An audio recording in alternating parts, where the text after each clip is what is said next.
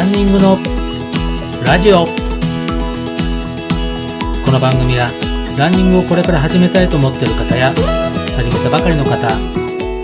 そして目標に向かって頑張っているランナーさんを対象に今日からすぐに実践できるランニング情報をお伝えしていく番組です。皆様ランニングライフいかがお過ごしでしょうか？ランニングスクールランスターズの里中博です、えー、今回も走っていて便利なグッズについてお話をしたいと思います。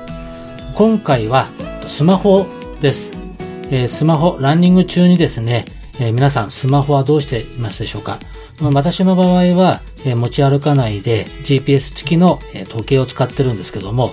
まだランニングし始めの時に関してはえー、ランニング GPS 機能付きの、えー、時計だといい値段がしますので、ちょっと手が届かないっていう方がいらっしゃると思います。そのため、まあ、スマホを、持ち歩くっていう方もいらっしゃると思います。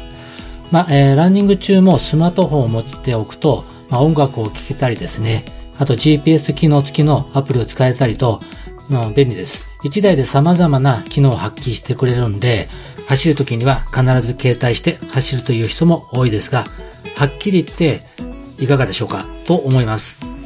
手に持っていると誤って落としてしまったりとか、あのポケットに入れていると走るたびに足や体に当たって、えー、邪魔になります。スマホを持参したまんま走りたいっていうのは気持ちはわかります。私もですね、走り始めの頃は、えー、スマホを持って走っておりました。そこで私の、えー、実体験ですけども、そちらの方を、えー、交えて情報をお伝えしたいなと思います。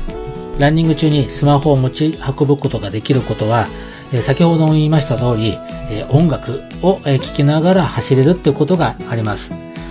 楽しく走ることは、え音楽を聴きながら走るっていうのも一番いいと思います。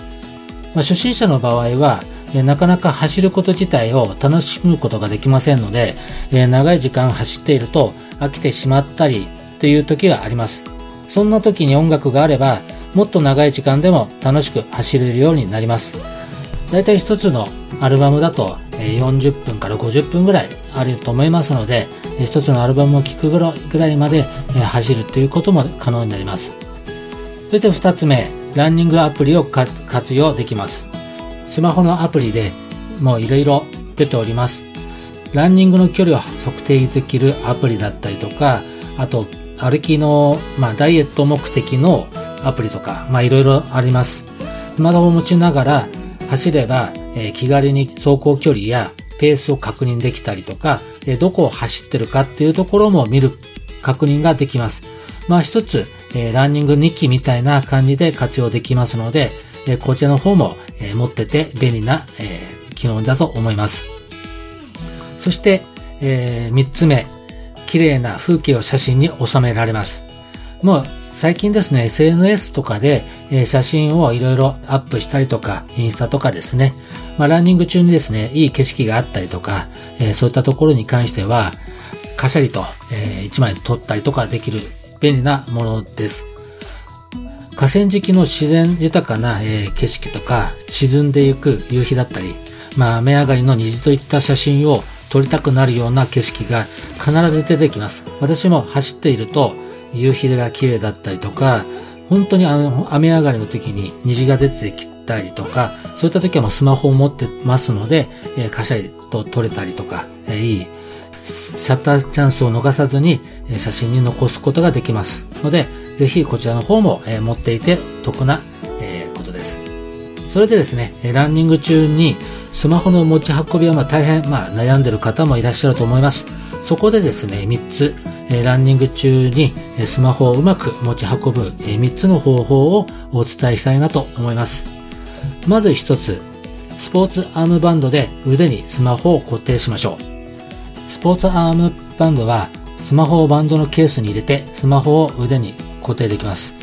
スマホの小さいものはもちろん最近の大型機種も入ることができるのでスマホを持って走りたい人にはおすすめです。特に売れている人気商品の場合はアームバンドに入れた画面をタッチパネルに対応しているものや、イヤホン専用のがあって、イヤホンコードを通すことができるもの、長時間着用してもストレスにならない密着面の通気性を高めているものなど、機能性に優れていることが多いものがほとんどです。アームバンドは普段のランニングシーンはもちろんのこと、マラソン大会でも重宝してます。GPS ランニングアプリを使えば現在のペースや距離がリアルタイムに把握できるので、えー、結構いいと思います。そして二つ目、ウエストポーチです。腰の部分にスマホを固定させることができるため、ランニング中でもスマホが邪魔にならずに走ることに集中できます。ウエストポーチはスマホ以外にも小銭や鍵など小物を収納できるため、スマホ以外にも何か物を持ち運びたいという人におすすめです。前回の放送でもウエストポーチのお話ししたと思いますけども、紅茶に関してもスマホを入れたりとかっていうことでウエストポーチに入れておけば邪魔にならずに走ることができます。それで3つ目、ランニングバックパック、リュックです。これ大げさかもしれませんけども、えっ、と、ちっちゃいランニングのバックパックが、えー、売っております。まあ、こちらに関しては、たくさん荷物を、まあ、携帯して走りたいという方向けなんですけれども、